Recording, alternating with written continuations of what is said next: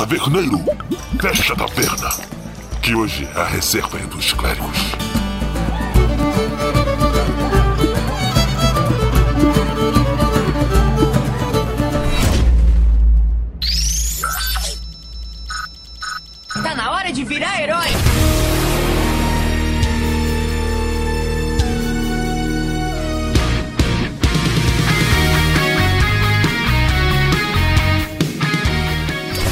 Saudações, internet. Meu nome é Gabriel e eu não quero ser o crente Ben 10. É, eu nunca assisti nenhum episódio de Ben 10, eu não faço ideia do que você tá falando. Ah, é um clássico. Como assim vocês não assistiram Ben 10? Inclusive, a abertura desse episódio tem que começar com a música do Ben 10, não tem como ser outra coisa. Bom, meu nome é Giordano e eu prefiro ser essa metamorfose sedentária.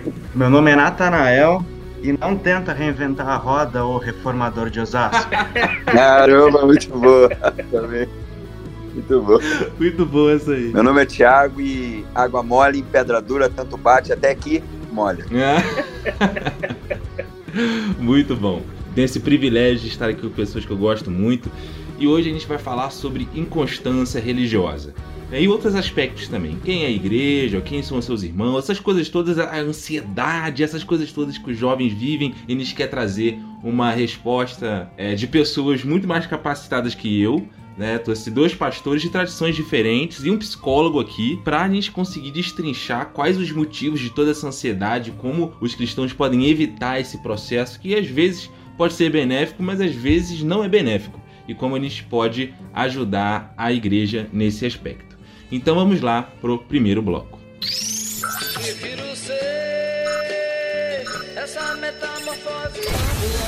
Vamos lá, vamos lá. Então, quem é a igreja? A igreja é uma comunidade iniciada por Jesus e tem o propósito de que não apenas a mensagem de Jesus, mas a presença dele esteja entre todas as nações, para que a sua graça seja comunicada e compartilhada. E essa comunidade é visível ao longo de todos os séculos e guiada pelo Espírito Santo. Bom, é, a igreja ela se torna a extensão de Cristo. Então, se a gente pega na proposta do Antigo Testamento, onde existiam determinadas localizações da presença divina, seja o Monte Moriá, ou seja o Horeb, ou a Sarça Ardente, o próprio templo, que era o templo de Jerusalém, a partir de então, a gente percebe em Atos capítulo 2, o Espírito Santo mora no ser humano, mora em cada um, confessa o Cristo. E aí, a partir disso, a igreja é aquela que encarna o Cristo para a humanidade. Entendendo que Cristo é Deus encarnado e Deus é amor, a igreja ela tem como identidade principal encarnar o amor para a vida do outro. Então, o sentido de ser igreja, apesar de estar vinculado a uma instituição, ao, a, um, uma, um, a um documento de membresia, na realidade ela, ela é muito mais abrangente. Então, todo aquele que encarna o amor, encarna Deus para o outro, é igreja se fazendo presente nas mais diferentes esferas da sociedade sociedade.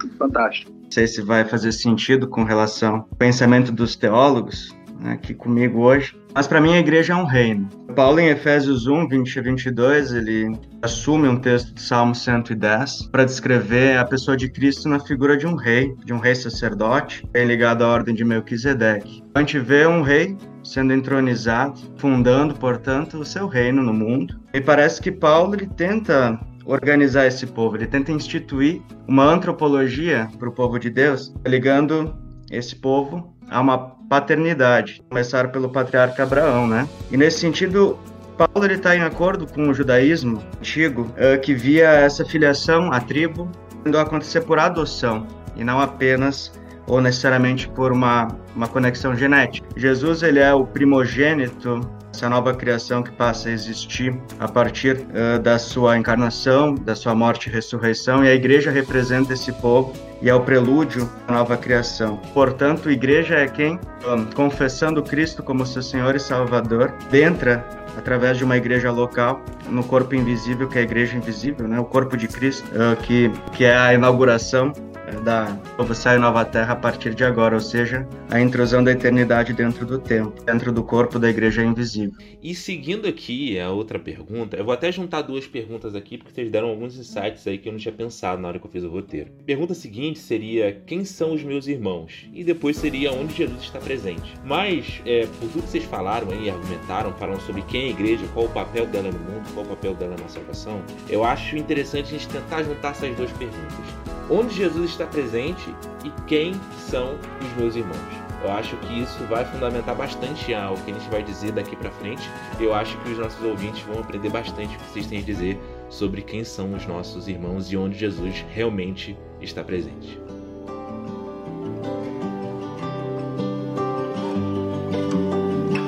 Could I believe in what my eyes cannot see? Has the antidote to brokenness evaded me? Bom, eu, eu acredito que a, que a proposta de ver o Cristo no outro, é, e aí eu, eu me lembro de um cara que fala uma coisa que para mim é muito interessante. É, só existe uma maneira de amar a Deus, é no próximo. Uma experiência que pode ser revivida quando a gente fala do bom samaritano, que presta o culto dele em cima do altar do coração alheio, das feridas alheias. Onde é que o Cristo se faz presente? Bom, ele se faz presente através daquele, como eu disse no início, de que se faz a extensão dele. A espera de talvez um show pirotécnico, um ato sobrenatural, uma divindade que apareça com asas ou alguma coisa parecida com isso. No final das contas, é na ordem da naturalidade que a gente experiencia e experimenta um Cristo vivo e, e um Cristo constantemente que abraça, acolhe, que olha, que ouve. É, quem são os meus irmãos? Bom, cara que é meu irmão é o cara que conseguiu entender e aquilo que o Jung fala na psicologia complexa dele, de que de fato em Cristo todas as experiências, sejam elas positivas e negativas, elas são de fato experimentadas, toda a humanidade experimentada na pessoa do Cristo. Então, quem reconhece o Cristo como diz em Hebreus capítulo 1 que ele é a exata expressão do ser de Deus. Quem reconhece o Cristo, como o Cristo diz a Filipe, quem vê a mim vê o Pai. Quem vê em Cristo a experiência do Deus encarnado é meu irmão. E não só o reconheço como meu irmão, mas reconheço nele a pessoa do Cristo que é o ouvido que às vezes eu preciso, a mão que se estende até a mim, de quem tem o Cristo dentro de si e por que não, como eu disse no início, encarná-lo para o outro. Então, ele está presente na ordem natural das coisas. Ele está presente no abraço e na acolhida que me faltava naquele dia e aquele dia eu recebi. Ali, Jesus se fez presente entre nós. E muito mais do que estar acima de todos, ele está no meio de nós, como a gente aprendeu no rito católico. I'll believe in what my eyes can't see. And I will trust you, Lord. I will trust you, Lord. Uma das primeiras controvérsias entre os cristãos dizem respeito, disse respeito justamente a essa questão. Né? Quem são os meus irmãos e onde está Cristo? Esse é um dos motivos pelos quais eu acho que vale muito a pena colocar essas duas questões sempre em conjunto. Nós vemos a afirmação, por exemplo, de que onde está o Espírito Santo, aí está a igreja. E que, portanto, onde está a igreja, ali está Cristo também. Existe uma relação entre a presença do Espírito Santo e a presença de Cristo e também a presença da igreja, onde nós vemos a ação do Espírito Santo. E o Cristo sendo confessado como Senhor, nós temos, nós somos obrigados a ver ali, de algum modo, sempre a Igreja de Cristo. Então, uma das primeiras controvérsias, como eu disse, foi sobre essa questão. E, na realidade, todas as controvérsias cristãs posteriores sobre heresias, sobre cismas, sobre reformas, tudo o que houve de discussão posteriormente acaba em algum momento retornando a essa questão. Onde está Cristo e quem são os meus irmãos? A primeira grande controvérsia foi a controvérsia sobre se essa comunidade cristã deveria se estender e como ela deveria se estender. Não tanto si, mas como essa comunidade deveria se estender para outras nações. Se essas outras nações deveriam ser acolhidas como é, parte do judaísmo ou se é, essas nações, esses povos seriam abraçados de outra maneira. E, na realidade, a verdade que foi proclamada é, e entendida pela igreja desde o começo, com muita controvérsia, com muita dificuldade, com muito debate, mas por trás de tudo isso, com a ação do Espírito Santo, foi de que os cristãos e Cristo, a presença de Cristo e a presença dos irmãos é identificada pela fé, em primeiro lugar. Então, fé que não é simplesmente uma convicção subjetiva, mas essa fé que é, sim, também uma confiança, uma convicção e um assentimento pessoal diante da mensagem do Evangelho. É, não existe maneira melhor de afirmarmos a presença de Cristo, na minha opinião, entre os nossos irmãos do que isso. Sempre vai ficar uma, uma fronteira difícil de delimitar e não cabe a nós, durante essa vida, traçar essas fronteiras. Cabe a nós apenas procurar reconhecer e abraçar os nossos irmãos na medida em que eles se parecem conosco na profissão dessa mesma fé. Não tenho nada a acrescentar ao que os pastores disseram. Não vou chover no molhado.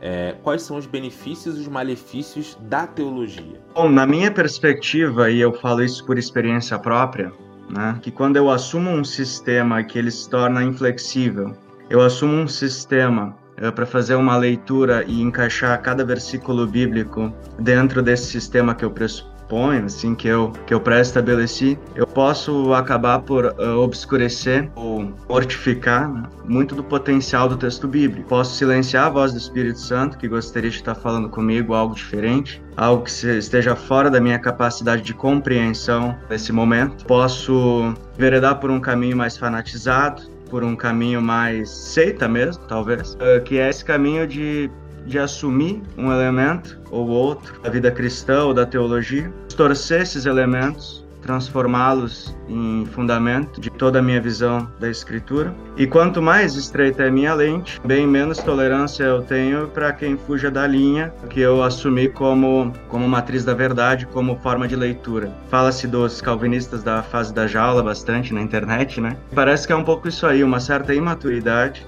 O adolescente muitas vezes tem essa fraqueza, essa essa arrogância visceral que vem aí da minha perspectiva enquanto psicólogo, e isso pode dar uma série de problemas.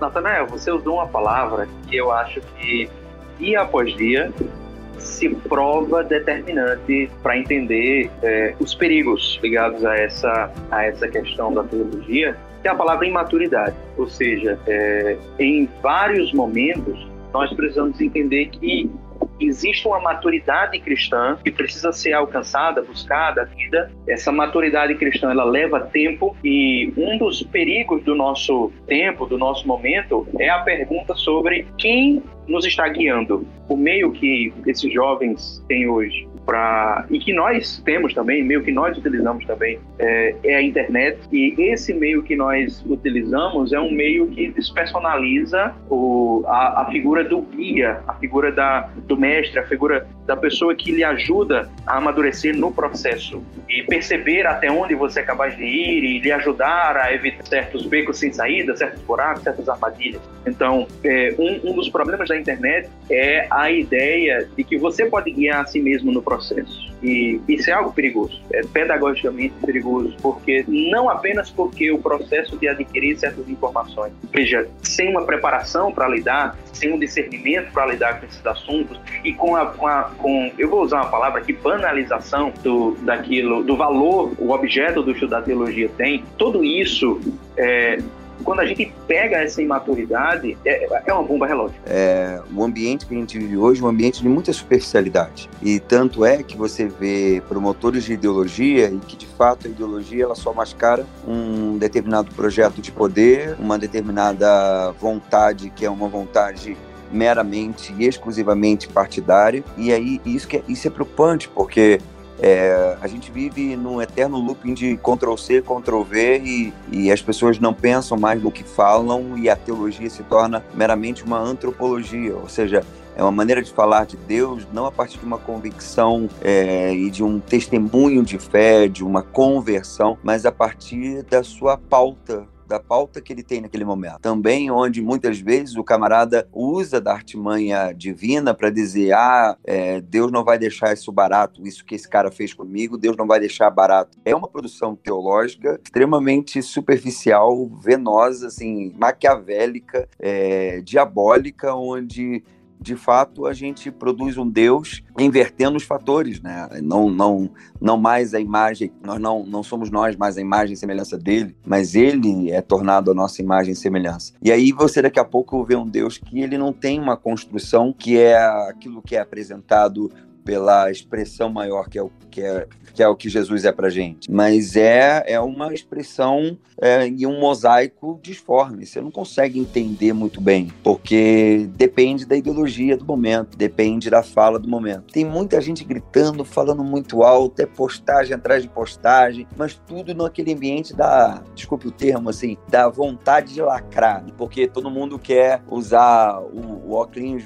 é, óculos escuros, né? Pra, e ter a, mus a musiquinha tocando porque mitou, ele mitou. Cara, que mitou, cara. Eu acho que dentro dessa, dessa super, superficialidade toda, a teologia ela vai ganhando os contornos antropológicos dia a dia, total. Eu vejo muita gente querendo mitar e não só jovem, adolescente, não. Tô vendo muito cara velho querendo fazer isso para aparecer. E aí eu fico pensando, cara, cara que não sabe o que é, vive a tentar provar alguma coisa a alguém. E nessa ele tá querendo apresentar um Deus que não tem nada a ver com o Deus e Pai de nosso Senhor Jesus. Deus não é dissecável, o eterno é extremamente selvagem. Eu lembro de, de Nárnia e quando o Fauno pergunta, ou melhor, quando a Lúcia pergunta ao Fauno, assim, ele não fica com a gente? Assim, não, não, não. Ele é um leão selvagem. E de fato é isso, assim, não tem como aprisionar o eterno, é impossível aprisionar o eterno. Então não se fala de Deus, não se disseca Deus, se fala a partir de Deus. E esse falar a partir de Deus precisa de uma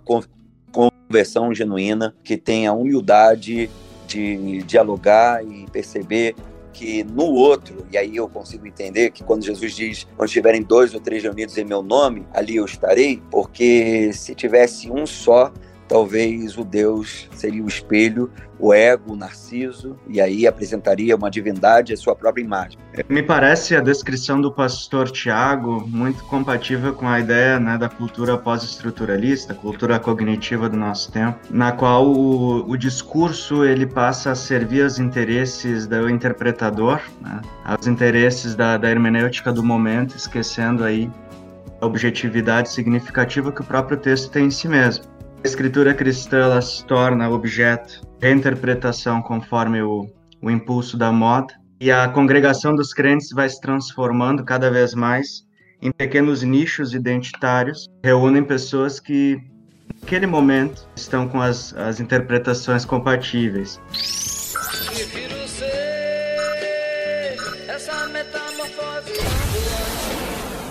Eu queria falar, queria que vocês falassem um pouco sobre essa questão das decepções. Como, como na perspectiva de vocês, as decepções elas atrapalham esse processo da fé, esse processo do evangelho, e as pessoas usam as decepções com a igreja às vezes de muleta para poder se mudar é, de igreja ou de qualquer coisa, não apenas de tradição. Ah, agora eu sou batista e depois eu viro presbiteriano, depois eu viro anglicano, depois eu viro católico. Nem disso não, isso também. Mas às vezes de você estar tá numa comunidade e alguma coisa acontece que você não concorda e não é uma coisa tão grave assim, a pessoa faz aquilo de carro de batalha, desaparece, larga a fé, vira desegrejado. O que vocês acham sobre esse assunto? Olha, eu acho que é, esse é um problema que faz parte da natureza da igreja. Ou seja, é da natureza da igreja e nós tenhamos que enfrentar, usando aqui a, a, aquilo que Paulo disse em 1 Coríntios 11, que nós tenhamos que enfrentar dissensões, ou seja, que nós tenhamos que enfrentar pessoas que é, não são totalmente sinceras naquilo que afirmam ou que creem. E claro, eu não estou dizendo aqui, né, já que eu estou respondendo ao que você perguntou, Gabriel, não estou dizendo aqui que quem muda de ideia é, não é sincero. Né? Não, é, não é isso que eu quero dizer. Estou, na verdade, construindo um ponto diferente. Né? É da natureza, da natureza da igreja que haja é, divergências no meio do caminho e essas divergências revelam quem nós somos. Então, é, é, é, parte da igreja enfrentar esse tipo de problema. É parte da vida em comunidade enfrentar isso. Mas eu, como pastor, eu procuro pensar é, quais são as, as soluções que estão diante de mim nesse processo. Né? Como ajudar alguém que é, vivencia isso. E aí, diante disso, é, nós sabemos que sempre houve e sempre vai haver na igreja motivo suficiente para condenar a igreja. Nunca um motivo ótimo, mas sempre bons motivos para é, nos desfazermos dessa ou daquela comunidade, dessa ou daquele ramo, dessa ou daquela tradição, enfim. E eu não sou a pessoa que acredita que esses motivos são sempre apenas intelectuais. Existem outras coisas, existem outras insatisfações que são da natureza da igreja. Existem certas insatisfações que nós vamos morrer procurando satisfazê-las do lado de cá, porque é, na realidade essa satisfação, para isso que nós estamos buscando, está do lado de lá. E do lado de cá nós temos já o antegozo disso, sim. Né? Não estou não, não dizendo isso para justificar tudo aquilo que a igreja faz de errado, pelo contrário, mas eu, eu, eu acredito que a gente tem que ser realista e ter a paciência. A gente tem que ter paciência para o momento em que nós estamos, tanto o momento escatológico quanto o momento histórico. Particularmente nessa época em que nós estamos, nós estamos uma época de pandemia, nós estamos é, no mundo com tantas mudanças, é, nós estamos usando mais as redes sociais e mais a internet do que usávamos a, em média em, em tempos é, anteriores. Então, é, tudo é muito novo, tudo é muito estranho e tudo nos parece muito insólito. Eu estava ouvindo o pastor Jordano falando, eu me lembrei do, do que o sociólogo austríaco, se eu não me engano, Peter Berger, tem dito a respeito da nossa cultura contemporânea que ela tem sido definida como uma cultura pluralista. A igreja ela está acostumada, ou ela esteve, enquanto instituição ocidental, acostumada a um contexto pré-moderno, comunidade de destino. Período até nem de tanto tempo atrás, a comunidade ela importava muito mais para a vida cotidiana. As pessoas elas tinham uma dependência maior uh, de ter relações íntimas com as pessoas que moravam ao redor de si mesmos, ali ao redor de sua sua residência. E a população das cidades também era mais, era mais reduzida. A importância de eu ter uma boa amizade com o meu vizinho, a importância de eu ter uma boa relação com a professora do meu filho, sendo que todos moravam perto, como as pessoas elas dependiam muito mais umas das outras, o sentido de comunidade como comunidade de destino era mais interessante. Nascia num, lo num local, já tinha mais ou menos um itinerário pré-determinado. Nascia no interior aqui do Rio Grande do Sul, é uma perspectiva de que casaria com algumas pessoas né, da mesma geração, que já eram conhecidas desde cedo. Tinha uma perspectiva de trabalho ligada à lida do campo eu já sabia disso desde cedo. E a narrativa ela era compartilhada porque, em geral, as pessoas iam na mesma comunidade cristã, religiosa, frequentar os, os cultos dominicais e etc. Isso mudou muito né, com o desenvolvimento da tecnologia, principalmente, né? Também como consequência de todo o pensamento iluminista que vai se desenvolvendo na cultura consumista mais atualmente, nós temos uma disputa de narrativas que, que tem quebrado essa, essa potencialidade da comunidade. A pessoa ela pode estar na minha igreja, mas ela não precisa de mim, ela não tem que ter uma relação de amizade comigo para sobreviver. Ela pode encontrar, como é o meu caso, sou um psicólogo que atendo online, ela pode encontrar um psicólogo que mora 4, 5 mil quilômetros de distância, não precisa ser da igreja dela. Isso acontece bastante comigo. Não precisa de mim para se sentir segura.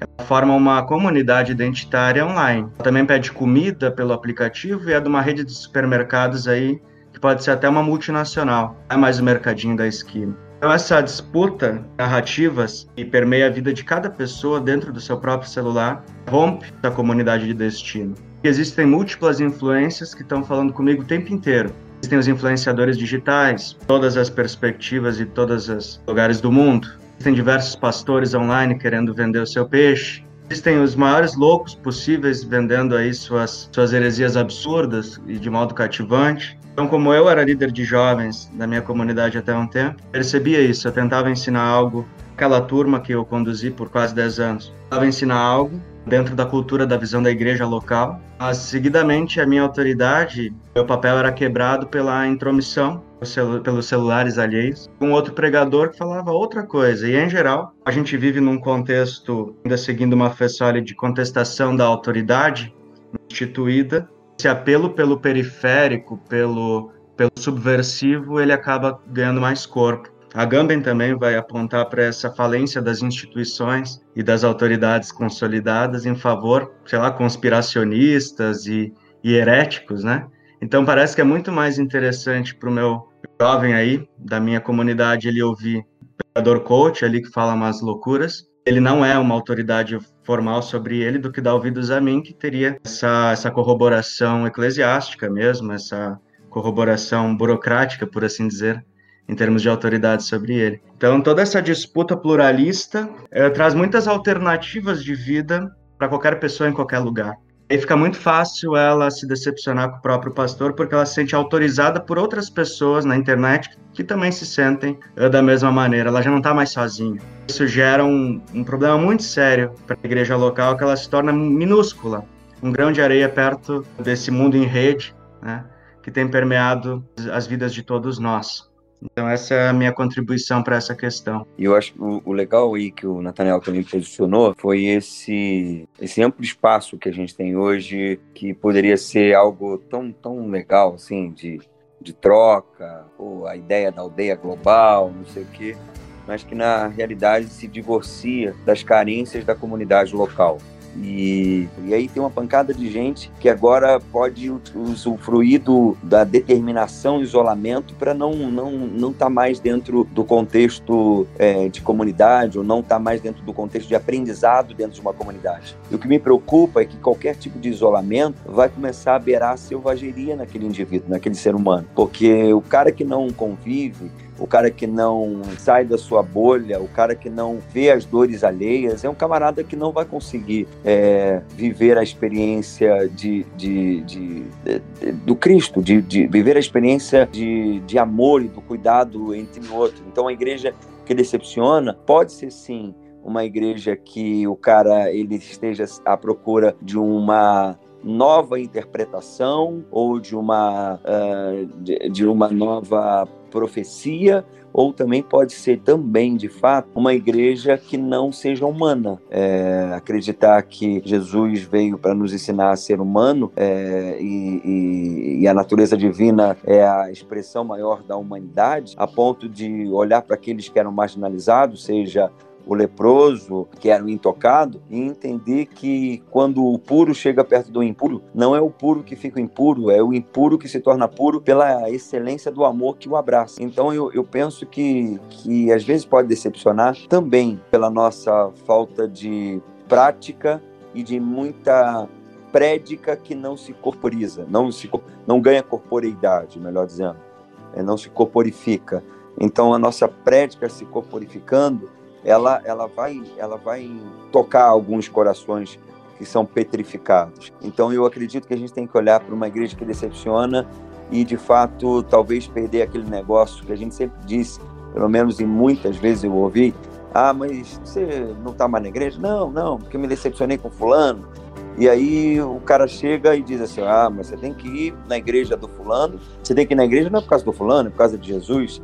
Mas e aí que o fulano me mostra Jesus ou não me mostra Jesus? Será que a gente não deveria repensar se de fato a gente mostra ou não mostra Jesus nas nossas práticas e não só nas nossas práticas?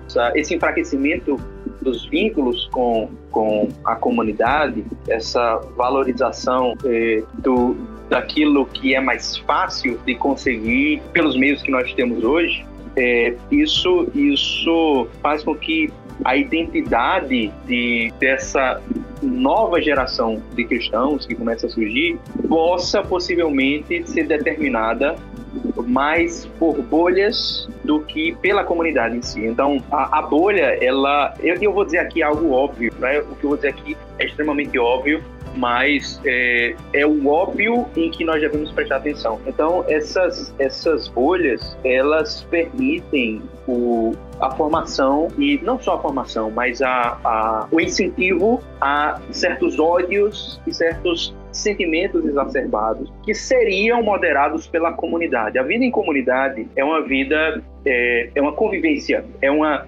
vivência com pessoas diferentes. Ou seja, a comunidade ela é sempre plural de alguma maneira. E isso faz com que a comunidade, a vida contínua em comunidade, nos leve a abdicar de coisas que não são tão importantes. Isso nos ajuda a perceber que essas coisas não são tão importantes. Enquanto a bolha, ela, por ser é, extremamente flexível e por permitir que você migre de uma bolha para outra, para aquela bolha que curte mais você, aquela bolha que você curte mais. É, a, a, formação da bolha permite que certos ódios, certos sentimentos mais, mais fortes é, se disseminem e sejam reproduzidos. Por que, que eu estou dizendo isso? Porque é muito fácil perceber que é, novos tipos de comunidades que concretamente não seriam possíveis, são possíveis hoje porque essas pessoas podem se reunir de maneira virtual. É, uma, uma coisa que é, os, os teólogos medievais debatiam, um dos assuntos, era sobre a, a presença real de Cristo no, na celebração cristã no sacramento. E dentro desse debate, uma questão que não era discutida, mas eventualmente era, era afirmada, era a seguinte, eu, e, e por que, é que eu estou trazendo isso, vocês vão entender. É, o, o, esses teólogos diziam e afirmavam sem, sem discussão que é, a presença real de Cristo não dependia é, do bispo nem do presbítero. Ou seja, o que, é que eu quero dizer com isso? Melhor dizendo, na verdade, é, não importa se aquele que está celebrando é o bispo ou o presbítero, a presença de Cristo é a mesma. Então, é, o que é que isso significava concretamente para a pessoa, não para o teólogo, mas o que é que aquilo significava para a pessoa que estava indo para a igreja? Na igrejinha da minha aldeia, no lugar em que é, eu tenho acesso a, a, a, ao culto divino, no lugar em que tem acesso à liturgia. Nós podemos discutir se era o melhor acesso ou não, enfim. Mas o que significa para essa pessoa? Nesse lugar em que você está, você tem o mesmo acesso a Deus do que aquela pessoa que está na cidade maior, onde tem a catedral, onde é a igreja do bispo. Né? Quando o bispo celebra, então a sua igrejinha tem a mesma bênção de Deus. Isso significava algo muito importante, porque significava que é, para essas pessoas, o seu contato com Deus não dependia da excelência das pessoas que, que celebravam ali, não dependia da excelência do pregador, nem das orações maravilhosas do grande teólogo que estava ali na frente. Existia algo maior. E, e aí, claro, eu estou falando disso, mas, mas é, para exemplificar um ponto maior que tem a ver com o que Nathaniel e o pastor Tiago é, disseram. Ou seja, é, existem certos, certas dimensões da fé cristã que precisam ser revalorizadas porque elas fortalecem a comunidade. Existem certas dimensões daquilo que a gente retorna à primeira pergunta: onde é que está Cristo? Onde é que está Cristo hoje? Onde é que nós temos acesso a Cristo? Existem certas maneiras de responder essa pergunta que valorizam a comunidade. Por exemplo, né, eu estava falando aqui da Eucaristia, você vai pensar, ah, ele vai falar da Eucaristia agora. A gente pode falar também, mas na realidade eu quero falar de outra coisa, que é, por exemplo, o modo como a comunidade local pode ser a maneira, e deve ser a maneira, pela qual pessoas é, que, que são desfavorecidas, pessoas que, que é, eu vou usar a palavra mais forte, pessoas que têm uma vida é, miserável. Né? Existem pessoas que têm vidas miseráveis em redor das nossas igrejas e que nós precisamos ajudar essas pessoas a não apenas ter o um encontro com Cristo, que é o principal, mas também servir essas pessoas. E nesse processo de servir essas pessoas, encontrar Cristo. Prefiro ser essa metamorfose sucintamente, o que vocês teriam a dizer da ansiedade, questão da ansiedade, necessidade de pertencimento histórico, pode falar também da questão da sociedade líquida, religião líquida, e isso acaba gerando um medo da pessoa não estar com Jesus, ela acha que ela não está na igreja certa, e isso vai fazer ela levar para o inferno, ou vai fazer ela ter uma, viver uma vida subcristã. Como essa ansiedade, essa necessidade de, de pertencimento histórico acaba gerando problemas, um desses problemas que eu falei, essa ideia do, do estou, congrego numa tradição, mas eu penso e preciso reafirmar como a outra. O que vocês teriam a dizer dessa distorção? Eu gosto muito de seguir o entendimento do Michael Oakeshott, que é um grande conservador do século XX, que ele distingue entre conhecimento prático e conhecimento técnico, teórico. A vida acontece na prática. É claro que o nosso comportamento ele pode ser regrado e conduzido por um, por um conhecimento sistemático. Mas antes do, da sistemática vem a realidade, porque muito mais facilmente eu aprenderei a ser um bom carpinteiro observando alguém a carpintaria, aprendendo uma arte, é quase de uma osmose do aprendiz, do que se eu for comprar um livro na biblioteca, numa livraria, e lá tem um manual técnico de como trabalhar com escultura em madeira. O conhecimento prático, portanto, ele diz respeito a 99% da nossa vida, porque a gente vive praticamente o tempo inteiro sem refletir, assumindo uma estrutura cognitiva de entendimento, ok? Mas ela vai sendo colocada no âmbito subconsciente, servindo de instrumento espontâneo e automático para que eu conduza os meus passos de modo prático, pragmático. Toda a tradição ela é prática. Né? Toda a tradição ela existe promovendo uma experiência existencial em comunidade, sobretudo. Isso existe tradição dentro de comunidade humana. Existe uma pessoa, ela mesma seja uma tradição. Isso é impossível. Então, toda a tradição é uma expressão histórica, existencial, modo de vida humano. Em cima de uma tradição, vai se pensando uma sistematização, organiza uma organização teórica, literatura, que também a própria literatura vai reconduzindo a, ações humanas e altera, a, a tradição ela vai sendo alterada e modificada, mas o processo é sempre através da prática, sobretudo através da prática. Tudo dos últimos, últimos séculos para cá, a partir de Descartes e Bacon, né? nós entramos numa vereda racionalista, que o Oakeshott vai dizer que ela é baseada exclusivamente na ideia do manual técnico. Ela vai jogando na, late, na, na lata do lixo conceito de autoridade, porque a autoridade ela entra, ela fica sob suspeita a partir do iluminismo e tudo teria que ser repensado através de um método, de um método racional. Quando isso acontece, entramos numa vereda primeiro filosófica que depois vai se desmembrando para a vida cultural, que é o que a existência humana, ela, ela deve funcionar guiada por um manual técnico, por, um, por uma instrução de ordem teórica para resolver problemas. A vida humana, ao invés de ser a ideia racional de que eu assumo um, um destino, assumo essa comunidade de destino com todas as suas implicações ruins, com todos os seus benefícios, então eu me afirmo cristão, tal comunidade, então eu assumo com isso todo um, um, um ônus e todo um bônus. A mentalidade racionalista ela vai entender o que eu sou microcosmo, eu devo tornar minha vida maximamente prazerosa, o menor nível de sofrimento possível. Então, se busca a partir daí uma equação, né, a longo prazo isso vai se desenvolvendo, uma equação quase hedonística, tentar produzir o cálculo perfeito para a máxima felicidade individual. Quando a gente faz isso, a gente perde praticamente toda a vida prática com seus sabores e dissabores, com toda essa riqueza da experiência, porque se passa a viver cada dia tentando chegar ou saltar para uma finalidade absoluta. Nesse processo eu perco a, a, capacidade de receber a vida como ela é dentro da minha comunidade, dentro da, do concreto das coisas. Né? Então isso, claro, é gerando um problema,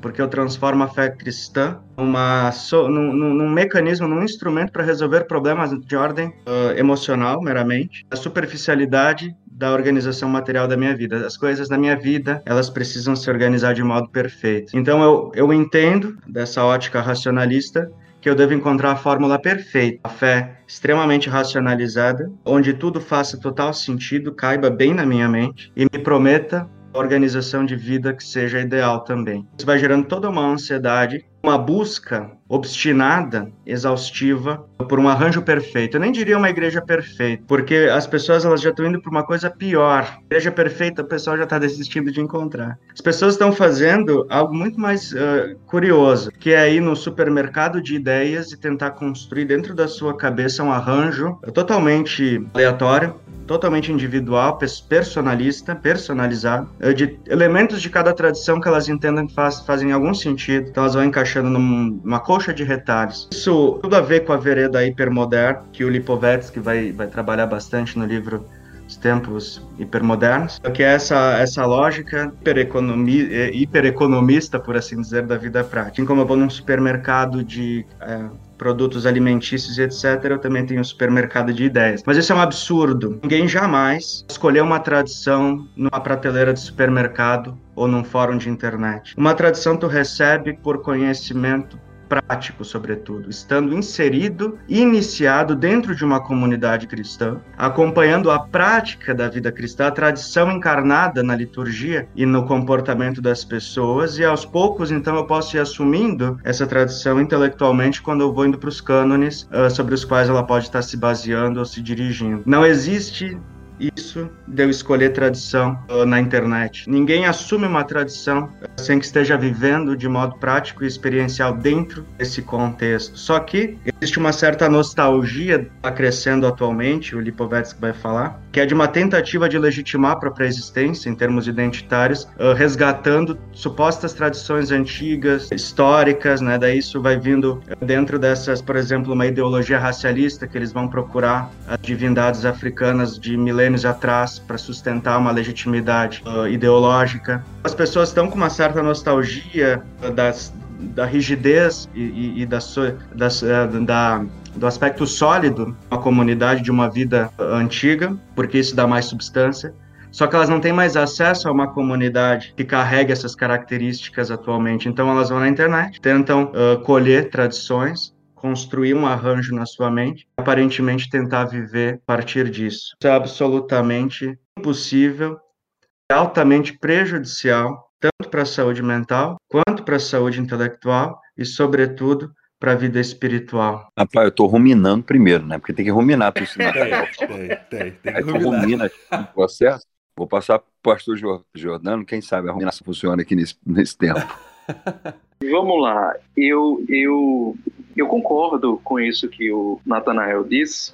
Eu, eu sou anglicano, né? E aí, há uns dias atrás, uma pessoa me fez uma pergunta. de um jovem lá que disse que queria ser anglicano e tudo mais nas redes sociais. E uma pessoa me perguntou: por que você que não, não torna ele anglicano? Esse, esse, jeito de fazer a pergunta é, é, bem engraçado. Como se a gente tivesse esse poder de, de tornar as pessoas é, alguma coisa e não, pelo contrário, as pessoas se tornarem aquilo dentro de um processo é, é de vida na igreja.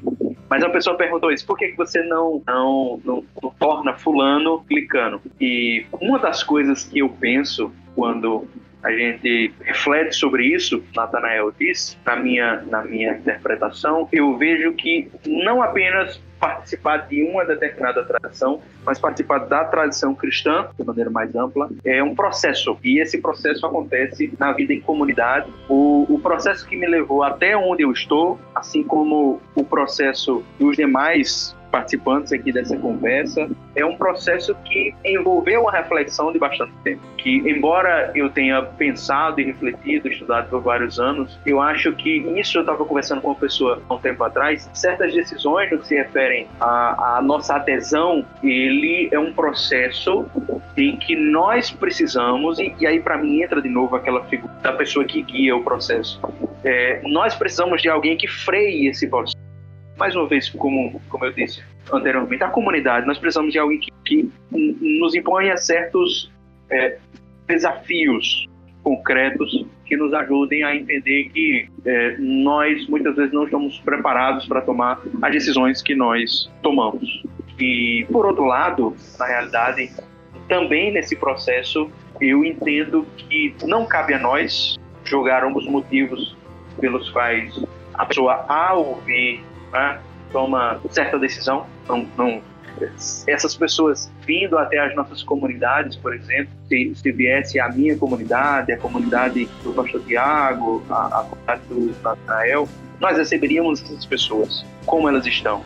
Embora, claro, é, nós teríamos o cuidado de, nesse processo, mas nós receberíamos pessoas e nesse, nesse processo não cabe a nós exercer digamos assim, o papel de juízes em relação a, ao destino dessas pessoas, a validade da fé, mas existe sim um problema sério. É, Nathanael, talvez como psicólogo, mas com certeza é por conta da, da experiência dele, da reflexão dele, eu acho que ele acertou em cheio. Tomando, tomando a fala do Natanael e do pastor Jordano, eu gostei muito quando o Natanael fala sobre a questão do, da tradição e o camarada não conta a tradição quando ele está procurando postagens, ele não acha isso nesse momento, não é nesse, tipo de experiência. E aí eu fiquei pensando nessa busca de pertencimento e o que gera grande ansiedade, e eu não sei se talvez a, a grande parte da procura de uma tradição de fato, mas talvez uma prestação de serviço. E aí essa prestação de serviço, ela ganha o cunho do gosto do freguês. A igreja de tal cor, a igreja esfumaçada ou não esfumaçada, a igreja que tem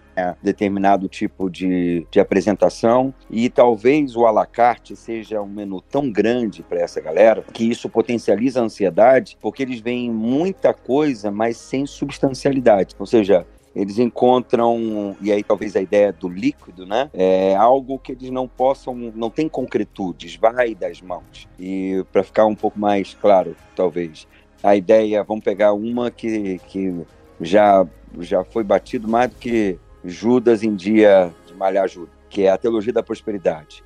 Quando você pega a teologia da prosperidade, a ideia é você doa para você ganhar. O cara doa e ele não ganha, potencializa a ansiedade dele. A ansiedade potencializada, ele não se sente pertencente àquele contexto que se chama fé. Naquela nomenclatura, né? Ele não tem fé, porque quando ele chega por determinado religioso e diz assim, mas eu não consegui, o religioso vai dizer que o problema é dele, ele não teve fé o suficiente para que aquilo, aquilo acontecesse. E aí potencializando cada vez mais a ansiedade daquele indivíduo, a ansiedade daquele, daquele camarada. Ele não sabe o que fazer e aí ele não se sente pertencente àquele contexto, ele insiste naquele contexto, o contexto lhe provoca mais ansiedade e ele não tem uma concretude, uma fé que lhe faça lidar com as intempéries, com as dificuldades econômicas, com um problema que vem para todo mundo, que não existe um campo de força, não existe um corpo fechado, onde ele não vai ser atingido. Ele vai ser atingido sim, porque as coisas acontecem e não adianta ficar fazendo teodiceia para tentar explicar, porque acontece a todo mundo, tal como Jesus explica em Lucas 13, que é, ninguém era, eles não eram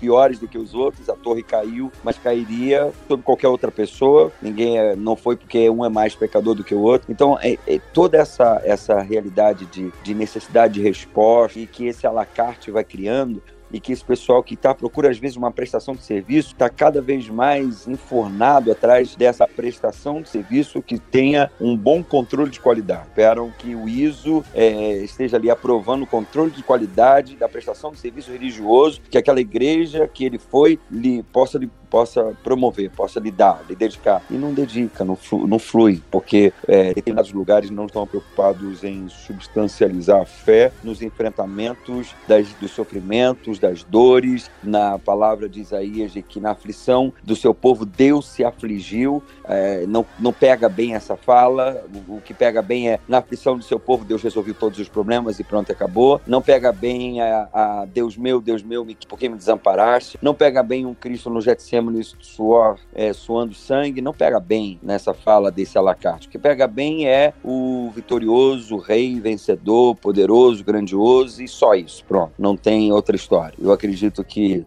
é, dentro dessa teologia de glória e não de cruz, dessa graça barata que a gente vai vivendo no alacarte, no, na prestação de serviço, que a ansiedade vai sendo potencializada nos indivíduos. E aí só vai piorando, piorando, piorando, e a fé, de fato, não é, é o que aquilo que a tradição sempre buscou, né? É, os enfrentamentos na vida através de uma substancialização da fé, isso é, isso é menosprezado. Isso que o pastor Tiago disse, eu, eu não quero bater em, em cachorro morto, mas é interessante a maneira como, dentro de certos setores do movimento neocarismático, neopentecostal, enfim. É interessante como essa, essa dinâmica do alacarte, essa, essa escolha, essa seleção daquilo que é a nossa fé, é parte da dinâmica do próprio movimento. É talvez o movimento mais descentralizado na história da fé cristã, e por isso é, o surgimento a cada feita de novos gurus, novos é, mestres com novas revelações e tudo mais. E embora existam certos temas dominantes, embora existam tendências, embora exista tudo isso, mas é interessante como essa seleção né, é, é, atomizada, essa, essa é, particularizada daquilo que é parte da nossa fé, enfim, é, é parte disso. E, e, talvez muita gente que esteja hoje em busca de tradição ou de tradicionalismo é, deve muito, é, de, de, uma maneira muito estranha, a esse tipo de formação desses movimentos. Enfim, não sei se é assim, mas eu suspeito que sim. Prefiro ser essa metamorfose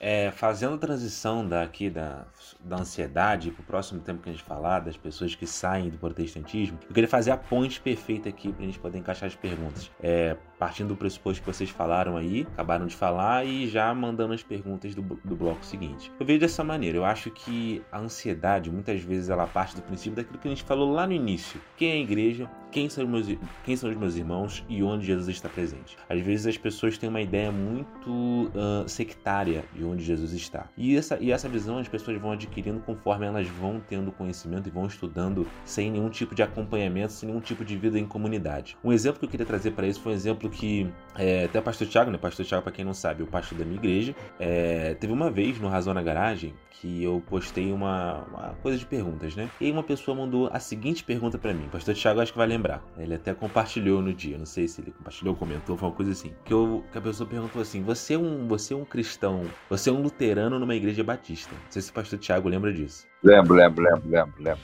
pessoa, quando ela me faz essa pergunta, ela já parte do princípio da cisão e não do princípio da união. Ou seja, ah, Gabriel, você discorda de alguns pontos da, da, da comunidade, da Igreja Batista, como você discorda de algumas teologias, e portanto, você é luterano, você não é batista. E aí a resposta que eu dei para a pessoa foi a resposta que para mim faz o maior sentido e é o motivo pelo qual estou na minha comunidade, independente disso. Eu respondi o seguinte: eu não sou um cristão luterano, eu não sou um luterano numa igreja batista, eu sou um cristão numa igreja. É assim que eu vejo, entendeu? E às vezes as pessoas acabam nessa ansiedade, nesse sentimento de fazer parte de um grupo, nesse sentimento de fazer parte de algo maior, as pessoas acabam perdendo e se distanciando daquilo que é a igreja, daquilo que é a comunidade, daquilo que é o aprendizado com as outras pessoas.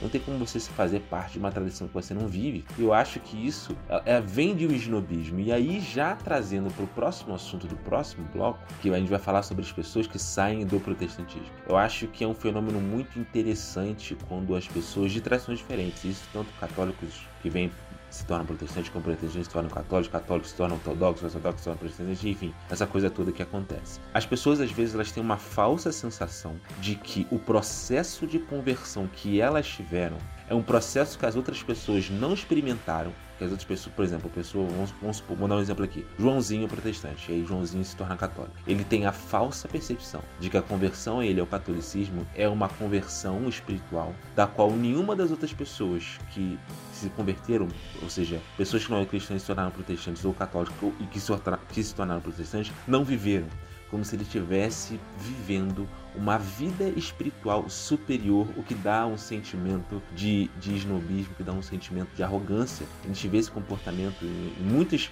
aquela questão da fase da jaula, o cara é o cara da igreja pentecostal, ele se torna calvinista, ele tem que mostrar como ele é superior. Ele tem que mostrar como o processo dele é melhor. Ele tem que mostrar como o outro é pior. Só que ela, na verdade, está ignorando que o processo, na minha opinião, né? Nathanael poderia até começar falando sobre isso. O processo de conversão, ele não é simplesmente espiritual. Eu acho que ele também é psicológico, ele existe essa faceta psicológica. É, você não se torna de uma tradição porque você simplesmente encontrou a verdade absoluta. Você se torna de outra tradição porque aquilo ali passa a fazer sentido para os seus próprios valores, passa a fazer sentido para a sua visão do mundo, passa a fazer sentido para aquilo que você aprendeu. Eu não vejo que uma tradição tem toda a verdade. Eu acho que nós estamos na verdade, que é Cristo. Eu acho que a verdade não é, uma, não é simplesmente uma doutrina ou um dogma, ela está numa doutrina, ela está num dogma, mas ela não é uma doutrina, não é um dogma, a verdade é uma pessoa. Eu gostaria de que vocês falassem um pouco desse esnobismo especificamente, é desse processo psicológico da conversão, processo espiritual da conversão, e como isso às vezes engana as pessoas e faz elas às vezes acharem que estão numa igreja superior ou que estão numa igreja melhor e que isso faz eles serem cristãos melhores que estão mais perto de Jesus enquanto os outros vivem talvez uma vida subcristã. Vocês poderiam dizer sobre isso? Olha, Gabriel, é, não dá, não dá. Eu, eu vi uma pessoa disse que se converteu é, do protestantismo ao catolicismo, a pessoa se converteu no dia, no dia seguinte a pessoa já estava reputando gente na internet, já estava mostrando toda a sabedoria de um dia de conversão. já estava ensinando a internet com um dia de conversão. É engraçada a maneira como as pessoas elas têm essa essa esse desejo de dizer para todo mundo o que aconteceu com a sua vida. É, é natural que, é, e é parte da vida cristã, o testemunho, tá? É, é, parte da vida cristã que nós testemunhamos aquilo que, que Deus faz em nossa vida. Mas não dá para acreditar na sabedoria de alguém com um dia de conversão, tá? As, as, as pessoas não permitem que as ideias amadureçam e se tornem sabedoria. Então, é, se torna apenas uma macaqueação de argumentos. E, e para quem é criado nesse processo, não importa em quantas religiões a pessoa mude. Eu conheci uma pessoa que essa pessoa já foi é, de uma igreja reformada, eu não sei dizer se foi presbiteriana, ou, ou, mas ela foi de uma igreja reformada. E depois essa pessoa já foi católica romana, já foi luterana, já foi católica romana, romana de novo, luterana de novo e católica romana pela terceira vez. Então, essa pessoa passou por um, o que é que ela vai ser no fim das contas, né? Se a gente quiser finalizar aí o, o começo, ela vai ser reformada de novo, né? A gente começa e termina do mesmo jeito. É, e, e, sobre essa pessoa, o que é que eu, que eu queria dizer? O caso é engraçado, mas sobre essa pessoa, é, não importa em que religião ela está, não importa em que comunidade, não importa a maneira como essa pessoa se identificava, ela era sempre o mesmo radical. radical. É, é, era o radical primeiro reformado, depois foi o radical católico romano, depois foi o radical é, é, é, luterano. Não importa em que comunidade ela, essa pessoa esteve, ela sempre foi o mesmo radical. Ela estava procurando, na verdade, uma comunidade para ser o mais radical que ela, que ela, a comunidade que ia permitir ser o mais radical que ela pudesse. nesse mundo daquilo que a gente vê em redes sociais, internet, tem muita coisa engraçada. Assim, né? Na realidade, eu acho que é, nós precisamos das pessoas que desenvolveram sua fé ao longo de, de, de 30, 40, 50, 60, 70 anos. Nós precisamos escutar mais aqueles que permitiram-se é, não apenas afirmar, mas ser transformados por, pela fé que professam. O que eu queria dizer é apenas isso. É, em grande parte do tempo não dá para acreditar nessas pessoas. Não dá mesmo. Talvez eu possa responder a tua pergunta, ou tentar, né, Gabriel? também explicando ou procurando explicar o processo psicológico da conversão. Porque o que tu definiu e o que o Jordano definiu também, a ideia de ter, de certo modo, a verdade, a pessoa ter posse da verdade. Em psicologia, a gente chama isso de ter um self inchado. A pessoa ela não, não encontrou um objeto externo a si mesma, tem sido capaz de mobilizar suas paixões viscerais, de dar uma harmonia profunda para sua vida cognitiva e para sua psique como um todo, ela passa a considerar a si mesma como sendo semidivindade ou a própria divindade de alguma forma, né? E a pessoa ela vai se transformando em, um indivíduo adoentado, uh, megalomaníaco, com todo um senso de, de, ser um templário aí da verdade, um destruidor de, de ídolos, né, quase um instrumento de Deus aí para instaurar o juízo final e, e, a nova Jerusalém, né? Mas explicando o processo da conversão, já entrei em alguns aspectos aqui. Eu gosto de partir do, do pressuposto da psicologia reformacional, é, que organiza as cinco estruturas que são pensadas para formar o ente humano, o ser humano, que são a física, a biótica, perceptiva, sensível e espiritiva, organiza essas estruturas num, numa, num, num, total que é chamado de coração. Só que o coração não é só um somatório das partes, ele, ele é o conjunto do todo que gera então uma estrutura por si mesmo. Então o coração ele, ele, é, ele é também ele pode ser chamado de self, é essa totalidade do ser, do sujeito, e por ser uma estrutura complexa, completa e complexa, ela é dirigida em geral por um objeto exterior. Tanto é que nós temos a função dentro dessa lógica a função máxima do homem, o ápice da sua estrutura é a espiritiva, que é realmente essa abertura para fora, para um significado existencial que seja uh, transcendente ao homem mesmo, uh, para uma missão externa a si mesmo. O físico e o psicológico eles tendem a se retroalimentar, alimentar-se a si próprios. A existência mais animal e, e de uma psique primitiva que nós temos, mas o espírito ele nos joga de modo autotranscendente para fora.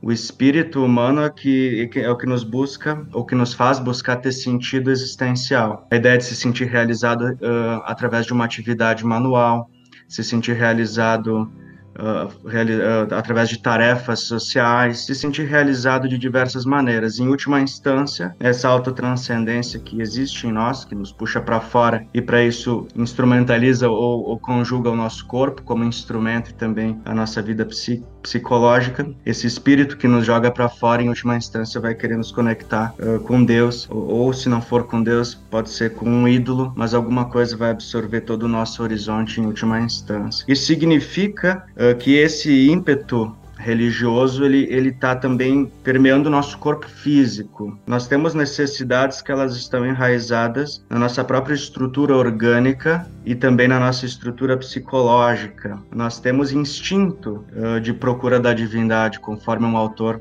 Nós temos um instinto de totalidade. Nós buscamos de alguma forma ou absorver o mundo dentro de nós ou nos entregar a quem tem o mundo em suas mãos nós somos magnetizados por esse poder significativo que é transcendental. Então, o símbolo ele gera toda essa, essa harmonia entre uma paixão da, da, do corpo e da alma, essa necessidade visceral que nós temos. Ele tenta harmonizar essa necessidade visceral uh, com a, aqueles elementos da nossa vida vígil, da nossa vida consciente. Quando nós vemos uma pessoa de que, que nós não gostamos, nós temos uma sensação visceral ruim. Quando nós lidamos com um problema existencial ainda não resolvido, ou que ainda nós não, não tornamos consciente completamente, nós temos uma sensação indefinida, mas desagradável.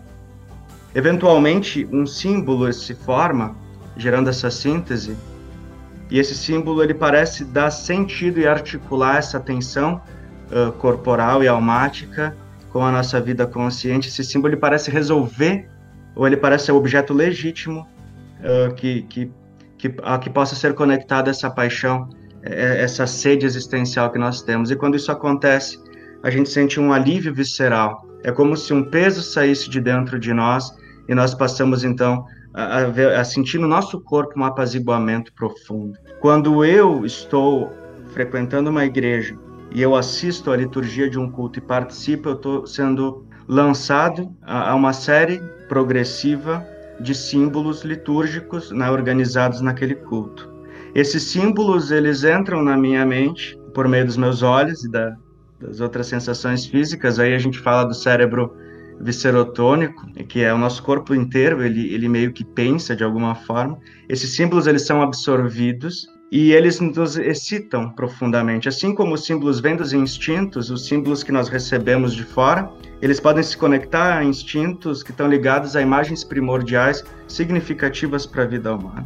Então, num contexto litúrgico, eu sou eu sou lançado uh, de, uh, eu sou lançado num, num, cenário simbólico. E quando esses símbolos eles se conectam com as minhas paixões e necessidades mais viscerais e, e canalizam essas necessidades viscerais, dão uma resposta para aquilo que eu busco, que é muito mais pré-teórica e intuitiva num primeiro momento. Eu sinto que algo em mim mudou, que eu fui aliviado, então eu posso me emocionar, eu posso chorar, eu, eu me sinto convertido, eu me converto naquele momento. Então isso é uma transformação profunda que envolve todas as estruturas do nosso corpo. E aí tem o, o, o, ponto final que eu gostaria de trazer, se eu fui bem compreendido, se eu não fui, peçam que eu reexplico, uh, que é a importância de nós estarmos numa comunidade para isso. Porque uma tradição humana de longuíssimo prazo, ela já está interagindo com os arquétipos há muito tempo, muitas pessoas já passaram por aí, tem sabedoria profunda. Então esses arquétipos eles geram símbolos litúrgicos, culturais, comunitários, é que eles me são apresentados por aquela comunidade iniciada ali, né? E eu então posso receber um símbolo bem formado, muito uh, ligado às necessidades humanas de longuíssimo prazo, às necessidades mais profundas, porque são símbolos gerados ao longo de milênios dentro daquele contexto comunitário. Então eu não preciso tentar realizar sozinho esse processo de simbolização e eventualmente nunca chegar né, a, a, significados profundos, porque eu, eu, não tenho um instrumental necessário para fazer esse processo uh, de, de, lidar com esses arquétipos e etc. Então uma comunidade que já traz uma tradição, ela me apresenta esse aparato simbólico de modo mais eh, litúrgico e, e experiencial, pode gerar dentro de mim toda essa revolução uh, emocional e essa mesma comunidade dentro do rito litúrgico, ela também me transmite uma narrativa uh, que após essa, essa, essa, esse rebuliço interior, essa narrativa ela vem para reorganizar a minha vida interna e me dar uma nova possibilidade de existencial uh, dentro desse caminho no qual eu estou sendo iniciado naquele momento. O legal, o legal dos, é, ou melhor, o problema não é o legal. O problema do simbólico é quando ele se torna diabólico. E aí eu passo a explicar pela, pela etimologia da palavra. A ideia do simbólico como lançar junto e o diabólico como lançar separado. É, o símbolo ele não é o fim em si mesmo, ele é um processo pedagógico, um objeto pedagógico para levar a gente a conduzir ao mistério tremendo, ao luminoso, ao Deus abscônditos, ou ou algo parecido com qualquer tipo de, de nomenclatura que a gente tem. Aquilo que é o totalmente outro. É, e, e, o problema é que talvez as nossas, a, a, procura, e aí eu vou passar a ideia do, de protestante a católico, de católico a protestante, ou de batista a luterano, de luterano a batista, anglicano a presbiteriano, presbiteriano a anglicano, e aí as pessoas elas vão é, é, se tornando esses cães que ladram com, com, com grande urgência mesmo, com vontade mesmo de, de morder um ao outro, com uma força de um dia para o outro absurda, porque aquele simbólico para ele se tornou a divindade em si. E aí eu acho que o, o processo idolátrico do simbólico, da coisa que era apenas o, uma apresentação, uma, é, um, frag, um fragmento ou, ou algo que estava ali apenas como uma, uma sinalização, uma placa, se tornou algo em si, aquilo que é a coisa em si.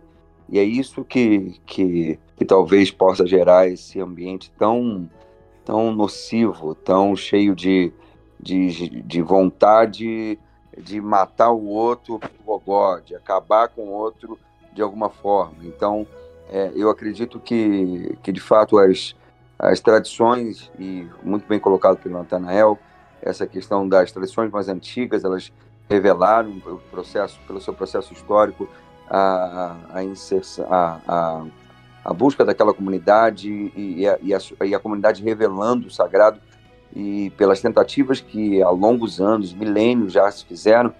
E aí eu volto à ideia também do, da, da briga que o pastor Jordano colocou, que é a briga que pode ser uma constante. E eu e para mim faz sentido e eu, eu quero acreditar que é quando o simbólico se torna diabólico porque ele ele se tornou a coisa em si e o, o objeto idolatrado agora. E aí talvez a gente perca o convertido, e aí muito clichê o que eu vou falar, para se tornar o, o convencido. Prefiro ser essa metamorfose então, pessoal, chegamos aqui ao nosso último bloco. Primeiramente, quero agradecer é, a presença de vocês. Foi uma excelente bênção de vocês estarem aqui. Foi ótimo, muito bom mesmo. E por fim, como o pastor Tiago nunca participou do podcast, os outros dois sim, eu vou pedir para o pastor Tiago ele ore no final para a gente poder encerrar esse excelente, essa excelente aula que vocês três deram para nós e que eu tenho certeza que vai ajudar muita gente que vive em conflito e que enfrenta problemas. Obrigado, Gabriel. Obrigado, Natanael. Obrigado, Tiago, por esse momento que nós tivemos aqui. E foi um momento onde nós podemos refletir sobre muitas questões e várias outras questões se abrem diante de nós. É, não é um tema fácil, mas eu espero que as pessoas que nos ouvem, e principalmente aquelas que estão em dúvida, aquelas que, que têm questionamento sobre isso, procurem sabedoria, acima de tudo. Sabedoria para tomar decisões nessa área e procurem não apenas sabedoria individual, mas é, ser enriquecidos é, com a sabedoria que já está em suas próprias comunidades. Que Deus os guie sempre a plenitude da vida com Ele. Deus abençoe a todos. Gostaria de agradecer primeiramente aí essa conversa, sobretudo aí ao Gabriel que nos chamou e nos agrupou. Aprendi muito com os pastores. Foi um prazer pela primeira vez conversar com o Jordano e também conhecer o Tiago. A palavra que eu gostaria de deixar aqui para finalizar, que um exame de consciência ele é fundamental a partir de agora. Para quem ouviu esse podcast, provavelmente já pensou sobre esses temas ou já procurando resolver esses problemas. Acredito que o primeiro passo é realizar um exame de consciência. Quais são as tuas reais intenções? Que de fato está te incomodando? Será que teu coração está no lugar certo? Onde está o teu tesouro? Se tu já pertence a uma comunidade, decidir assumir aquela tradição que tu já conhece, a não ser que tu esteja num lugar que teologicamente seja insustentável. Daí procura uma igreja perto, procura um lugar que esteja acessível também. Existe igreja de internet com pessoas que se reúnem, confessar o nome de Cristo dentro de uma estrutura que é adoração pública. Precisa acontecer na vida real. Quero agradecer e muito, muito, muito obrigado, Gabriel, pelo abençoadas e abençoadoras como o pastor Jordão e Natanael. Muito obrigado de, por cada palavra e por ter acrescentado tanto a nossa experiência de fé. É, não, não, sai da minha mente a, a, a fala de Jesus quando ele, ele diz: As minhas ovelhas conhecem a minha voz, elas não se deixam enganar, portanto. As minhas ovelhas conhecem a minha voz e a voz do pastor ela é reconhecível. Então, no meio de tantas vozes, porque a gente ouve voz de tudo quanto é jeito, a gente ouve vozes de, tanta, de tantas ideologias, de partidarismo, vozes que até muitas vezes se corporificam com vozes bem intencionadas, mas no fundo são caminhos de morte. Então, no meio de tantas vozes, que a gente ouça a voz E o meu carinho e meu desejo é que quem esteja ouvindo a gente, eles peguem isso tudo e eles possam ouvir a voz no meio de tantas vozes, as vozes e os barulhos desse mundo, que a brisa suave e tranquila, a brisa que no meio da tempestade, a brisa que no meio do terremoto, daquele fogaréu imenso que atribulava, que, que para falar a verdade, diagnosticava como Elias estava por dentro, mas veio a brisa mansa e suave e a voz do Senhor nela para acalmar o coração e dar direcionamento a Elias, que assim seja também sobre a vida de cada um que nos ouve por aqui. Deus abençoe vocês.